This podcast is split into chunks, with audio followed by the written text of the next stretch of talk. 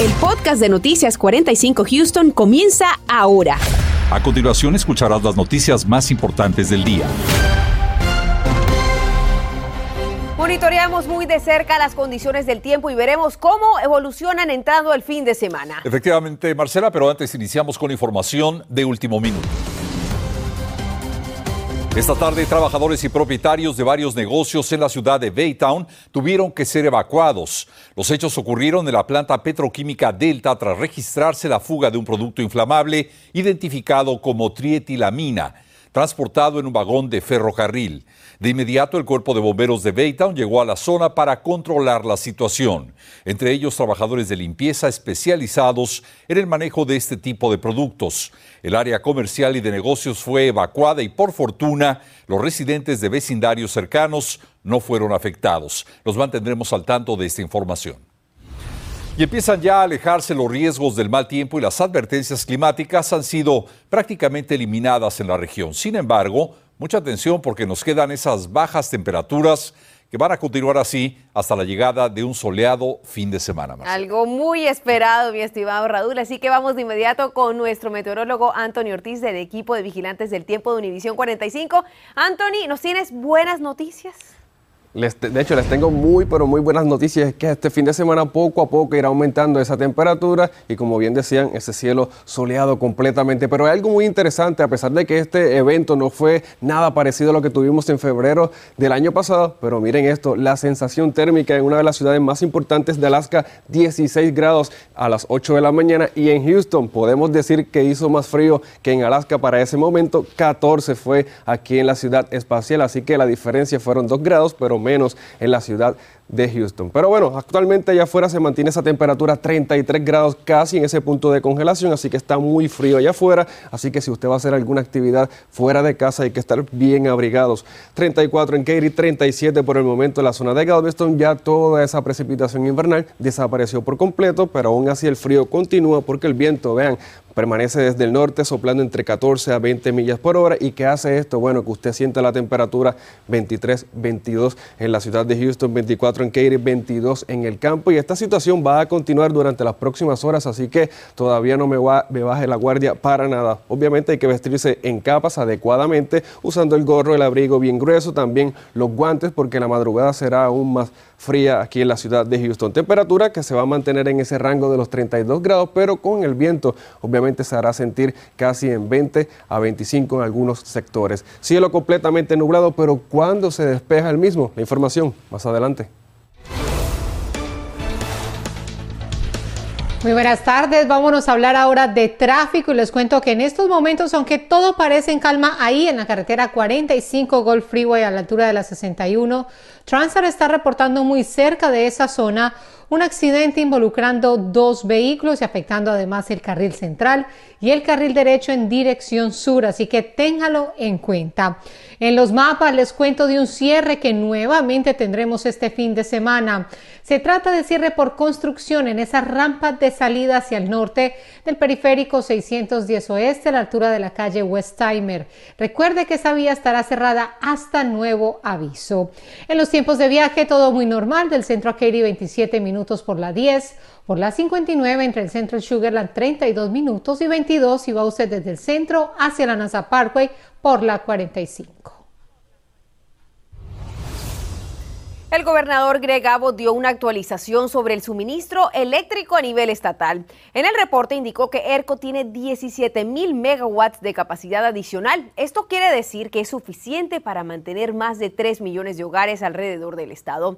Destacó que sí hay miles de casas sin luz, pero no sería a causa de ERCOT, sino un problema con el suministro local debido, por ejemplo, a postes caídos o hielo. Uh, state the obvious. Uh, durante la noche estuvo bastante frío alrededor del estado y algunos tejanos seguirán pasando noches frías.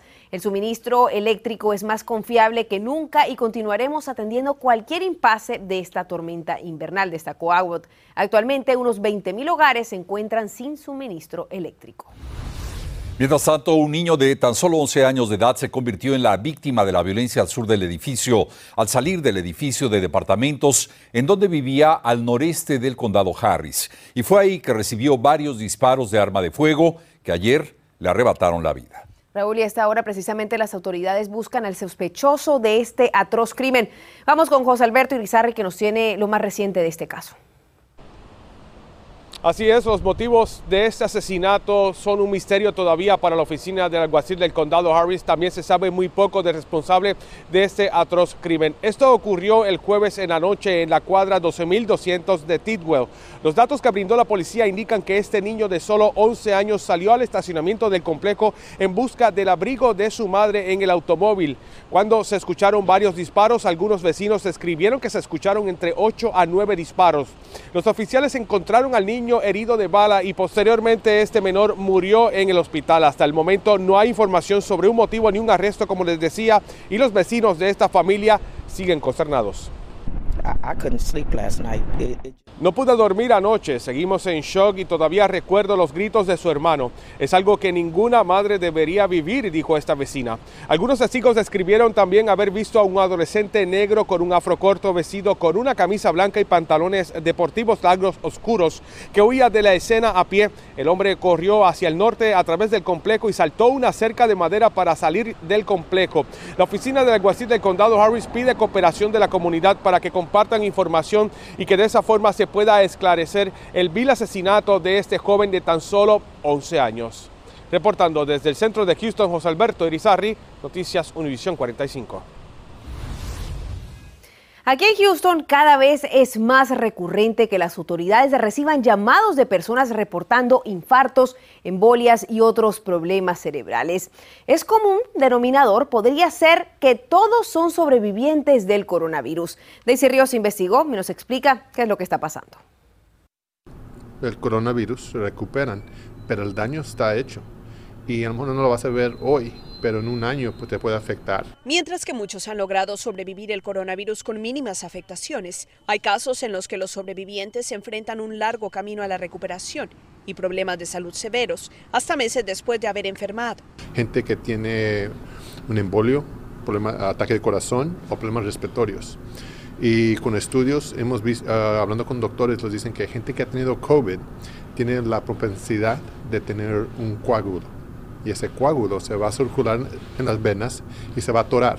Se atora en los pulmones, en el corazón o en el cerebro. Esto se traduce en un claro incremento de llamadas de atención médica en pacientes que están afectados por alguno de los síntomas que son graves y que son atendidos por los paramédicos del Departamento de Bomberos de Houston. Que 45% de llamadas de problemas respiratorios, ese es el ingreso, 45%, y problemas de ataques de corazón, y con ah, un embolio del cerebro el 20%. Y, y, cuando, si tú estás reconociendo que también mucha gente se está esperando, no quiere ir al hospital porque tienen miedo de, que, contagiarse con COVID, se esperan y tienen los problemas más graves. Esta situación es igualmente costosa para el Departamento de Bomberos, que ahora enfoca muchos más recursos económicos destinados a esto. Y al nivel administrativo hemos visto un costo de más de un millón de dólares en equipo que se está utilizando en estas llamadas, porque estas llamadas gastas más medicina, más equipo. Los expertos médicos aseguran que lo dicho por las autoridades del Departamento de Bomberos de la ciudad de Houston es una realidad que ven día con día. He visto gente que tiene, por ejemplo, un infarto, una embolia cerebral, una embolia pulmonar. Esas son cosas que estamos viendo. ¿Por qué? Porque el coronavirus te, te, molesta de dos maneras. Una es inflamación y la otra es un exceso de coagulación que puede ocurrir meses después. A mí me han tocado pacientes que seis meses después de que les dio el coronavirus tienen problemas de coagulación, es decir, desarrollan coágulos. ¿Pero qué se puede hacer en estos casos? Existe la prevención. El doctor Joseph Barón nos explica. Si uno puede tener algún tipo de, de coágulo o cosas por el estilo, eso te puede matar. Por eso es muy importante que sigas teniendo comunicación constante con tu profesional de la salud, es decir, les damos medicinas que les hacen que la sangre se les haga más ligera para que no vayan a tener estos coágulos. Reporto para Noticias Univisión 45, Daisy Ríos. Y urgen donadores de sangre. Hay escasez y esto representa naturalmente un grave peligro para nuestra comunidad. En instantes le vamos a decir cómo puede sumarse a este gran esfuerzo. A partir de este lunes, si va a cumplir con su deber cívico de ser seleccionado como un jurado, va a tener que venir hasta este nuevo edificio en el centro de la ciudad. Le damos un recorrido, le tenemos todos los detalles. Estás escuchando el podcast de Noticias 45 Houston. Y mucha atención a lo siguiente, porque si usted recibió una notificación para participar en algún proceso de selección de jurado y no cumple, podría ser sancionado. Y es importante porque a partir de la próxima semana, este proceso ya no se va a llevar a cabo en las instalaciones de la Arena Energy. David Herrera nos muestra las instalaciones renovadas en el centro de la ciudad de Houston. Adelante, David. Debido a las inundaciones causadas por Harvey en el 2017, estas instalaciones dejaron de operar por más de cuatro años y medio. A partir de este lunes 7 de febrero, quien reciba una notificación para cumplir con el deber cívico de fungir como jurado en una de las cortes del condado Harris, tendrá que acudir a estas instalaciones ubicadas en el 1201 de la calle Congress, que reabren sus puertas. Cuando lleguen aquí pasarán por un filtro de seguridad, también por la pandemia se les tomará la temperatura. Todos tendrán tendrán que usar mascarillas y después tendrán que pasar al sótano. Una vez bajando a la parte del sótano se va a encontrar con estas computadoras en donde va a ser su registro con el número que le enviaron previamente por correo. Y aquí le van a asignar una de las salas en donde va a ser escogido como jurado. Vamos a ver una de estas. Y esta es precisamente una de las cuatro salas recientemente renovadas que tiene una capacidad para unas 240 personas, pero por motivos de la pandemia y el distanciamiento social solamente pueden estar 40 personas. Es aquí en donde van a ser escogidos como jurados que posteriormente van a ir a cualquiera de las cortes que se encuentra a menos de una cuadra de distancia. En cuanto al estacionamiento no va a haber ningún problema, va a ser gratuito. El único requisito es de que tiene que estacionar su vehículo en este estacionamiento que se encuentra en el 141 de la calle Congress y recuerde guardar su boleto para que se lo validen en el lugar en donde va a ser seleccionado como jurado que se encuentra a una cuadra de este lugar. And then we're going to do three calls per day. Estaremos realizando tres jornadas de selección al día, una a las 8 de la mañana, otra a las 10.30 y a la 1 de la tarde, que nos permitirá procesar a unos 525 jurados por día. Recuerde, si recibe una notificación para participar, es su deber cívico como ciudadano de los Estados Unidos. David Herrera, Noticias, Univisión 45. En este preciso momento hay una gran escasez de donantes de sangre y esto representa un peligro para miles de personas.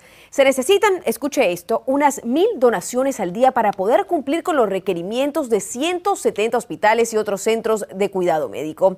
Nos enlazamos con Leonardo Estela del Banco Regional de Sangre de Gulf Coast para hablar de este importante tema. Bienvenido, Leonardo, y te pregunto qué tipo de sangre es la que es más urgente en este instante.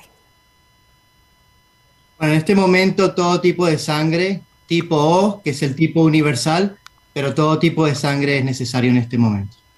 Leonardo, con estas bajas temperaturas se hace inclusive mucho más difícil encontrar donantes. ¿Cuál es el mensaje que tienen para la comunidad este viernes? Sí, con estos, este imprevisto, estas temperaturas eh, tan heladas, hace que se cierren varios distritos escolares donde teníamos planeados campañas de sangre o en empresas donde hemos ido hoy, pero muchos trabajadores han decidido tomarse el día y quedarse en la casa. Por lo tanto, como usted dijo anteriormente, hay que recolectar mil unidades al día. Eso hace que recolectemos menos hoy y, nos compromete un poquito en, en poder darle ese suministro constante a los hospitales de nuestra comunidad. Leonardo, muchas personas tienen este miedo a donar sangre. ¿Podrías explicarnos paso a paso cómo es el proceso para que se hagan una idea de lo que pueden encontrarse? Sí, las personas que no han donado sangre es entendible que tengan un poquito de miedo, pero les recomiendo que lo hagan, que es lindo y da una satisfacción enorme. Es muy fácil, se puede hacer una cita para donar sangre o si ven una campaña de sangre, están bienvenidos. Eh, recomendamos que traigan por favor un cubreboca se responden algunas preguntas eh, personales, se hace un, chequeo pequeño de la, de la tensión arterial, el blood pressure, como se le dice, este, el hemoglobin, eh, el nivel, de, el nivel de, de, hierro en la sangre, y después se puede donar, y donar es bastante rápido, y nosotros tenemos eh, para, para que se refrigeren, tenemos agua, tenemos jugo, le damos a las personas para que se sientan bien y es una experiencia muy linda. Leonardo, muchísimas gracias por habernos acompañado. Ya lo sabe, la urgencia es bastante en este tema. En pantalla vemos la página de internet donde puede buscar más información al respecto.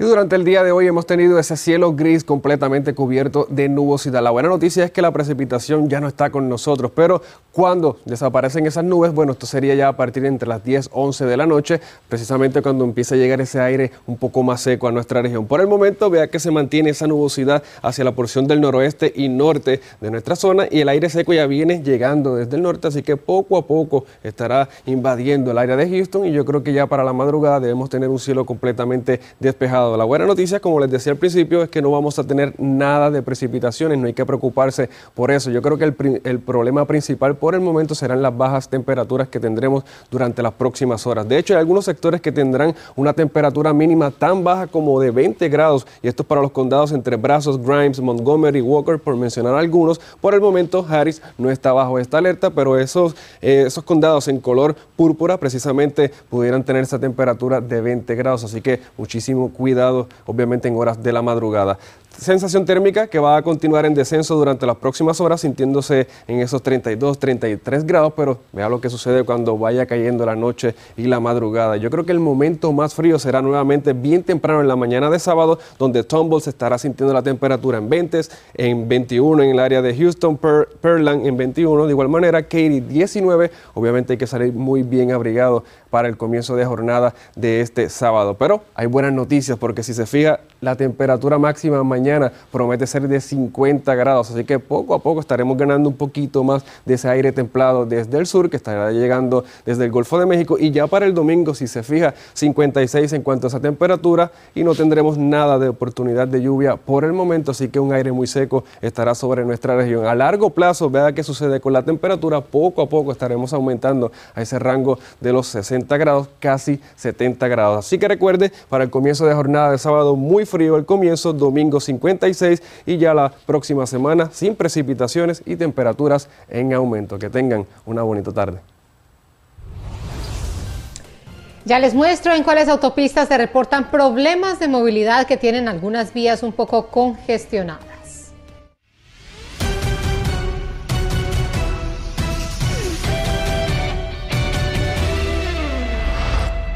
Feliz tarde de viernes, se saluda a César Procel del programa Enganchados por TUDN 93.3 FM con el calendario deportivo.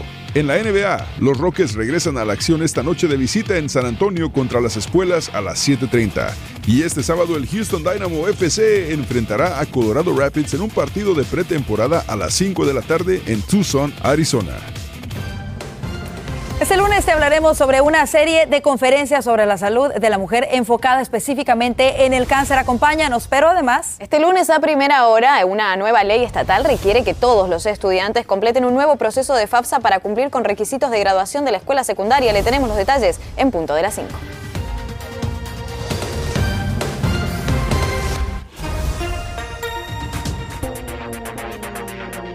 Los expertos nos dan un vistazo de cómo podría lucir la tendencia en casos de coronavirus para los próximos meses, sobre todo para la temporada que ya se aproxima. Además, tendremos un avance de cómo lucirán los túneles del nuevo proyecto que se lleva a cabo en el Parque Memorial. Detalles esta noche.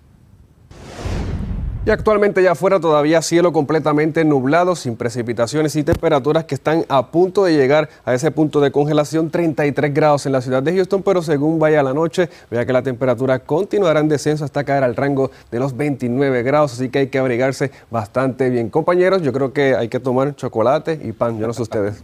y, una, y un buen abrigo, sin duda. Así es. Efectivamente, sobre todo, lo bueno es que el fin de semana pinta bastante mejor. Yo creo que nos los merecemos después de este frío. Sí, a los 50, así que hay que disfrutar y salir afuera. Eh, un poquito de sol no cae mal. Así es. Gracias, Anthony. Y gracias a usted por haber estado con nosotros a lo largo de esta jornada. Nos veremos esta noche en punto de las 10. Feliz tarde, tarde de viernes. Gracias por escuchar el podcast de Noticias 45 Houston. Puedes descubrir otros podcasts de Univision en la aplicación de Euforia o en univision.com diagonal podcast.